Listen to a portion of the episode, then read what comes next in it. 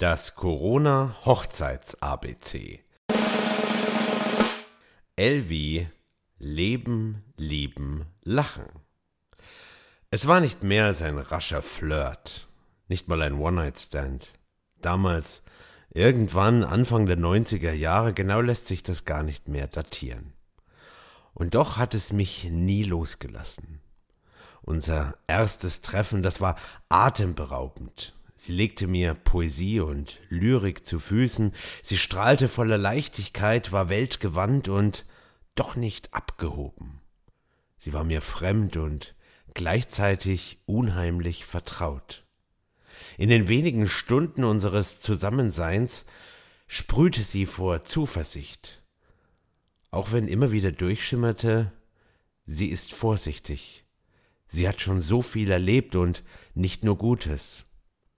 Hinter der fröhlichen Fassade, ihrem kecken Outfit und makellosem Teint, da verbergen sich Narben, die die Zeit geschrieben hat.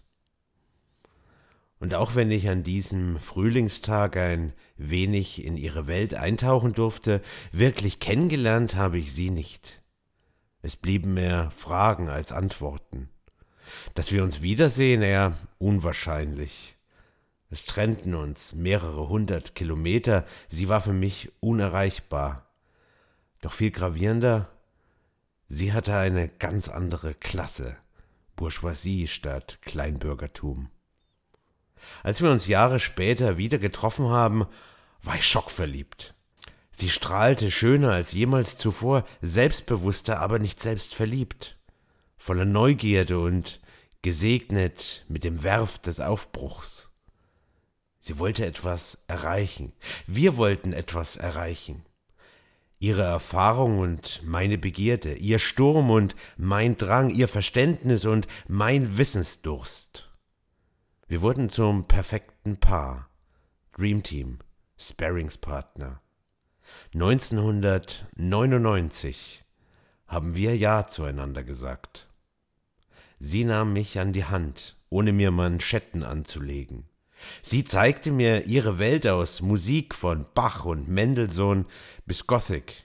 Sie lachte mit mir im Kabarett und lehrte mich Wörter wie Mochegiebchen. Wir tranken in schälchen Häsen und Gose. Im April pflückten wir Bärlauch im Auwald, tanzten in Parks und fuhren mit dem Rad zum Baden an einen der vielen Seen.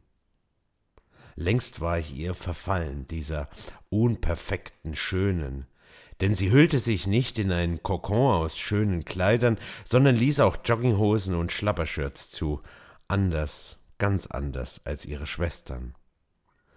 Dem Zeitgeist folgend setzte sie im Lauf der Jahre auf mehr Farbe, mehr Ästhetik, mehr Bling Bling, aber sie blieb sich treu. Sie wusste, wo sie herkommt, ihre Wurzeln, ihre wechselvolle Historie, all das, was sie zu dem gemacht hat, was sie heute ist. Aus dem Fräulein der neunziger Jahre ist längst eine Dame erwachsen. Manchmal auch mit dem Hang zur Diva, aber das vergeht. Sie ist eine Lady mit Charisma, in der sich viele sonnen. Aber ihr Glanz lässt jeden Prahler verblassen, ihr Herz ist großmütig und ihre Selbstironie ein geflügeltes Wort.